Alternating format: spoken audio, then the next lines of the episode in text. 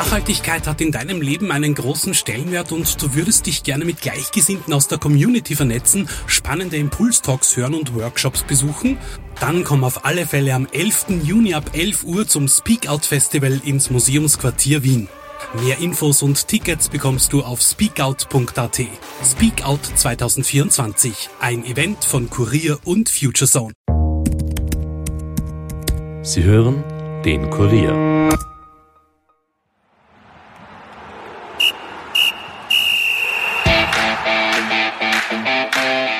Salzburg dominiert die Liga, drei Torjäger treffen nach Belieben und der Lask träumt von der Champions League Gruppenphase. Ach ja, und die Austria kriselt weiter vor sich hin. Über all das und mehr reden wir in der neuen Episode. Kurier Sportchef Bernhard Hanisch spricht zudem über den nationalen und internationalen Erfolg des Lask und was Rapid, die Austria oder auch Sturm von den Oberösterreichern lernen können.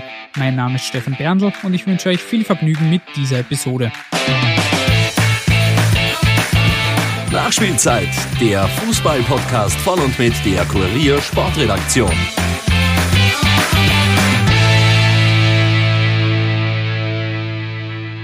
Willkommen zurück bei einer neuen Episode. Eine ereignisreiche und auch turbulente Bundesliga-Woche liegt hinter uns, angefangen von den Europacup-Auftritten des LASK und der Austria bis hin zu einigen Schützenfesten in der Liga am Wochenende. Was dabei besonders auffällig war, beziehungsweise welche Lehren sich aus diesem Spieltag ziehen lassen, wollen wir gemeinsam in den kommenden Minuten aufarbeiten. Der besseren Übersicht wegen will ich das in fünf Punkten zusammenfassen. Punkt eins und das wird wohl keinen überraschen, ist die Salzburger Dominanz. Am Samstag gab es einen deutlichen glorreichen 6 zu 0 Kantersieg in St. Pölten. Es war der vierte Sieg im vierten Saisonspiel. Dabei trafen die Salzburger insgesamt schon 17 Mal. Nur 2014, damals noch unter Adi Hütter, ist der Serienmeister besser in eine Saison gestartet. Die Überlegenheit Salzburgs musste auch der Gegner akzeptieren, der schon zum Ende der letzten Saison mit 7 zu 0 abgefertigt worden war. Entschuldigen soll das die Leistung der Niederösterreicher aber nicht, wie auch St. Pöltens Torhüter Christoph Riegler nach dem Spiel im Interview mit Sky sagte. Ja, also ist Salzburg, es ist eine andere Liga, das muss man auch ganz ehrlich zugeben, aber wir müssen trotzdem anders auftreten und einfach besser verteidigen.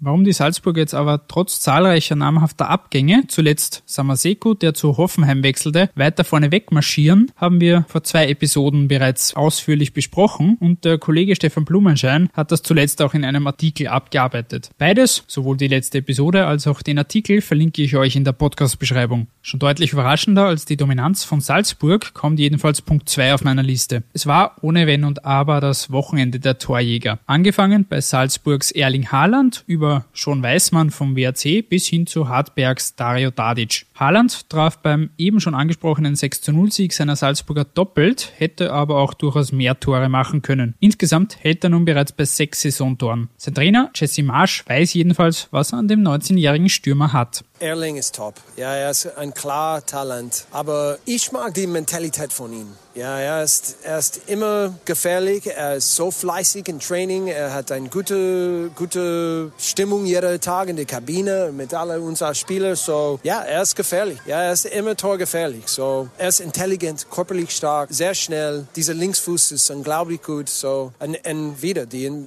es, ich denke, die wichtige Sache ist diese Mentalität. Ebenfalls bei sechs Saisontoren hält Hartbergs Dario Tadic. Er hat damit sage und schreibe zwei Drittel aller Treffer seines Teams erzielt. Am Sonntag brachte er Hartberg mit einem Triple-Pack binnen 18 Minuten zwar mit 3 zu 0 in Führung, der Gegner Alltag schaffte aber die Wende und am Ende noch das 3 zu 3 unentschieden. Dennoch, Hartberg liegt mit sieben Punkten nach aktuell vier Runden auf dem dritten Tabellenrang. Treffsicherer als Haaland und Tadic ist im Moment aber nur einer. Und das ist schon Weißmann. Der Israeli schoss den WRC am Samstag fast im Alleingang zu einem deutlichen 5 zu 0 Sieg gegen Mattersburg. Er steuerte insgesamt vier Tore bei und hält jetzt schon insgesamt bei sieben Saisontoren. So viele Treffer hat noch kein anderer Spieler in seinen ersten vier Bundesligaspielen gemacht. WRC-Coach Gerhard Struber attestiert ihm ein besonderes Näschen für Tore. Ja, also von daher haben wir natürlich äh, einen Stürmer hier an Bord, der diese, diese Positionierung immer wieder hinkriegt, einfach um was zu erben. Ja. Da hat er ähm, ein besonderes Näschen, ja, Big Nose for Goals. Und, ähm, und, und kann das immer wieder unter Beweis stellen. Also nicht nur hier im Spiel, sondern auch im Training sieht man das bei ihm einfach, äh, in welcher ähm, ja, Art und Weise er immer wieder auch Räume anläuft, wo man dann am Ende was ernten kann. Schon Weißmann hat jedenfalls ähnlich wie Tadic bei Hartberg wesentlich dazu beigetragen, dass der WRC mit sechs Punkten im Moment auf dem fünften Tabellenplatz zu finden ist. Zwischen WRC und Hartberg findet sich in der Tabelle jenes Team, über das wir in der letzten Episode schon ausführlich gesprochen haben und das am Sonntag bei Sturm Graz mit 1 zu 0 gewonnen hat. Rapid. Und damit sind wir beim dritten Punkt, genauer gesagt dem Schlagerspiel der letzten Runde. Die Wiener haben zwar bei Sturm Graz mit 1 zu 0 gewonnen, ein wirklich überzeugender Auftritt war aber auch das nicht. Einen dreckigen Sieg sieht Trainer Didi Kübauer aber dennoch nicht. Er war nicht dreckig, denke ich mal. Es war einfach so, erst waren wir die klar bessere Mannschaft, haben dann zur rechten Zeit das Tor geschossen, haben dann im Prinzip das Spiel kontrolliert. Ich meine, die Temperaturen waren natürlich für beide Mannschaften gleich, aber es war sehr, sehr schwierig, weil deshalb war es sehr gut für uns, dass wir in die Führung gegangen sind. Nach der Pause waren wir auch noch im Spiel, aber dann, wie wir dann mitgekriegt haben, dass es so ist, dass wir die Chance leider aufs 2-0 vergeben haben. Äh, Sturm natürlich dann alles versucht mit, mit langen Bällen und äh, da war klar, war dann immer Betrieb im Strafraum, aber bis auf äh, den Stangenschuss und glaube ich ja ein Kopfball war nicht allzu viel drin, aber natürlich schaut es mehr weiter aus. Für Diskussionen sorgte bereits während und auch nach dem Spiel vor allem eine Szene, die dem entscheidenden 1 zu 0 vorausging. Funtos hatte vor dem Treffer von Kapitän Schwab Sturms Aflonitis weggeblockt. Die Grazer hätten da gerne einen Foulpfiff gehört. Stattdessen gab es das Gegentor und Kritik von Seiten Sturms. Schiedsrichter Trachter sah aber auch nach dem Schlusspfiff kein Foul vergehen. Auch nach Studium des, äh, des Spielausschnitts äh, würde ich kein äh, Foulvergehen sehen und somit ganz normal weiterspielen. Ich habe dazu auch den Kollegen Alexander Huber um eine kurze Spielanalyse gebeten und ihn natürlich auch gefragt, wie er diese strittige Szene beim Führungstreffer gesehen hat. Also das Spiel war ungewöhnlich. Zum einen, weil es wirklich extrem heiß war und zum anderen, weil der Rasen durch den Pilzbefall schwer geschädigt ist und deswegen auch kein besonders schönes Spiel zu erwarten war.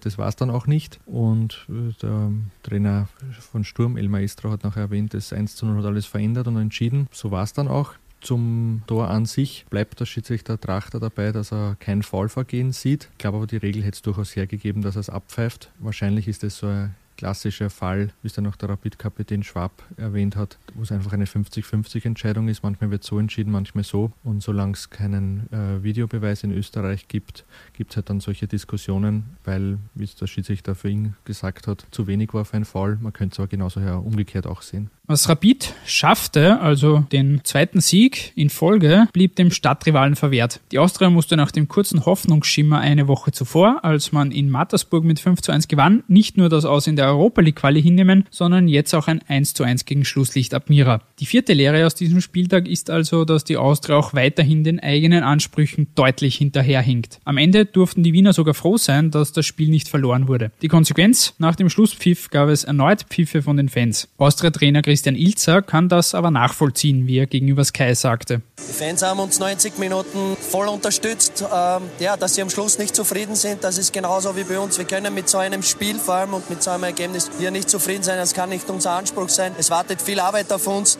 Wir werden jetzt, äh, jetzt haben wir, wenn es was Positives gibt, natürlich hätten wir gerne international gespielt im Herbst. Wenn es was Positives daraus zu ziehen gibt, ist es, dass wir jetzt Woche für Woche Zeit haben, um uns zu entwickeln und, und das müssen wir dringendst machen. Tja, das internationale Abenteuer ist nach dem Ausscheiden gegen Apollon Limassol also ebenso vorbei wie die Träume von einem aktuellen Spitzenplatz. Was das nun für die Austria heißt, hat Sportvorstand Peter Stöger bereits vor dem Spiel gegen die Admira erklärt. Dass wir, das habe ich auch zu Beginn gesagt, wir uns an dem orientieren, was machbar ist. In unserer Einschätzung, in unserer Einschätzung ist machbar, dass wir ein bisschen besseres Gesicht zeigen, dass wir aber keine Mannschaft haben, die in der Lage ist, äh, die Salzburger oder momentan auch so wie die Linzer sich äh, zeigen, äh, ernsthaft und permanent äh, zu fordern. Aber danach sollten wir schon äh, bereit sein. Das heißt, ein bisschen mehr rauszuholen, als wir momentan haben, ein bisschen mehr rauszuholen, als es im, in der letzten Saison war. Das ist unser Anspruch mit den, äh, mit den Spielern, die wir bei uns im Kader haben.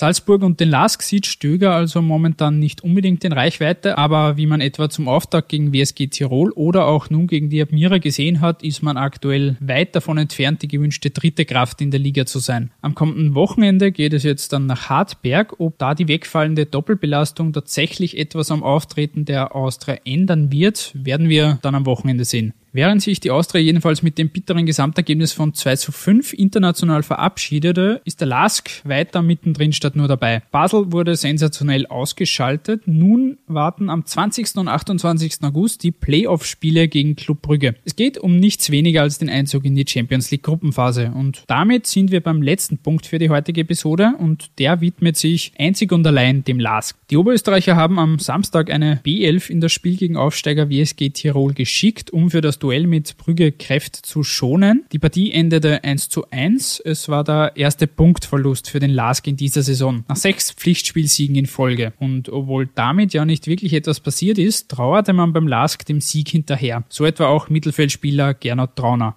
Ähm, ja, tut natürlich schon ein bisschen weh. Vor allem, wenn man das Spiel gesehen hat, glaube ich, waren wir doch zweite Halbzeit komplett überlegen. Erste Halbzeit, ähm, ja, warten es doch nur die eine oder andere Konterchance gehabt. Aber ich glaube, wir haben wenig zulassen und waren im, im Ballbesitz sehr gut heute. Es war, denke ich, von uns ein sehr gutes Spiel und ähm, ja, mit dem Ergebnis können wir nicht zufrieden sein, aber mit, dem, mit, mit allem anderen schon. Ob jetzt die A- oder B-Garnitur, die Tiroler nahmen den Punkt natürlich mit Handkuss. Trainer Thomas Silberberger war verständlicherweise zufrieden und äußerte sich auch zur momentanen Euphorie beim LASK. Ja, einmal der Punkt tut uns gut und ich glaube, es ist auch das richtige Signal für uns Vereinsintern, dass wir sehen, hoppala, wir können auch mit den Großen mithalten, wenn wir einen perfekten Tag erwischen. Man hat das auch gesehen, LASK, ob B-Garnitur oder A-Garnitur, das glaube ich spielt derzeit keine große Rolle. Beim LASK ist vom Zuschauer bis zum Zuschauer, glaube ich, alles euphorisiert und alles vorher Selbstvertrauen. Es war mega schwer schwer heute da für uns. Wir haben es klasse gemacht, die Jungs, da können stolz sein. Und ich glaube, da werden nicht viele Mannschaften Punkte holen. Beim LASK ist also alles euphorisiert und der Erfolg gegen Basel ist auch nicht zu gering einzuschätzen. Ich habe mir dazu Kurier-Sportchef Bernhard Hanisch, seines Zeichens gebürtiger Linzer, in den Podcast eingeladen und mit ihm darüber gesprochen, wie dieser internationale Erfolg nun einzuordnen ist und was vom LASK in dieser Saison noch zu erwarten ist. Denn, das darf man nicht vergessen, das Team hat ja mit dem Sieg gegen Basel Historisches geschafft. Das Team hat Historisches geschafft und was natürlich besonders auffällt, ist, dass der Verein in den letzten Jahren einen großen Leidensweg hinter sich hat und das ist ja fast schon noch bemerkenswerter, weil vor sechs Jahren war man noch in der Regionalliga und jetzt spielt man in der Bundesliga eine, eine gewichtige Rolle und dass man jetzt das auch noch international halbwegs rüberbringt, das ist vielleicht die Zugabe, aber dass man sich wieder überhaupt im Profifußball gefestigt hat, das ist eigentlich das eigentliche Wunder daran. Du hast es jetzt schon angesprochen, die Leidensjahre der letzten Zeit, den Zwangsabstieg, die finanziellen Probleme, dann die Rückkehr jetzt wieder in die Bundesliga, auch den internationalen Erfolg. Wie beurteilst du diese Entwicklung und wie hast du das auch als Linzer verfolgt in den letzten 10, 20 Jahren? Ja, man hat sich natürlich, es war immer ein Auf und Ab. Ja. Es gab da natürlich einige, einige nicht sehr saubere Aktionen bei diesem Club. Es war eine etwas, ich sag's mal äh, gelinde gesagt, äh, eine etwas unglückliche Ära vom Herrn Wolfgang Rieger als Präsident. Dann gab es einige Rettungsversuche. Auch der Herr Reichel hat sich mit dem Ganzen lange Zeit beschäftigt. Und jetzt scheint doch eine Kontinuität eingezogen zu sein der Vizepräsident des Clubs, der Jürgen Werner, kennt sich im Fußball sehr gut aus, war ja auch lange Zeit Fußballer, beziehungsweise hat auch eine Spieleragentur gehabt, die er jetzt verkauft hat. Aber er, er weiß, was zu tun ist und man hat sich vor allem auf Kontinuität äh, eingeschossen, das heißt also, man hat mit dem Glasner einen jungen Trainer geholt damals, der vielleicht auch jetzt bekrittelt wurde zu dieser Situation, aber, aber man hat einfach darauf gewartet, bis sich was tut. Man hat ein, neues, ein, ein, neues System gefunden, man hat die eigenen Kräfte, man hat sich auf die eigenen Kräfte fokussiert und man hat vor allen Dingen auch versucht, mit, mit, mit Eigenbau diesen Verein wieder gesunden zu lassen. Und das ist, das ist wirklich sehr gut gelungen. Man hat einen eigenen Spielstil in die Mannschaft gebracht, also also das, das Pressing ist, ist schon beeindruckend, was da gemacht wird. Und man hat jetzt auch einen neuen Trainer geholt, der diese Philosophie weiterführt und das war ja auch Bedingung. Überrascht dich das dann, dass eben der Mann, der jetzt das die letzten Jahre vorangetrieben hat, also Oliver Glasner, dass nach seinem Abgang eigentlich kein wirklicher Einbruch zu sehen oder zu spüren war, sondern dass das kontinuierlich weitergeht? Hat dich das überrascht?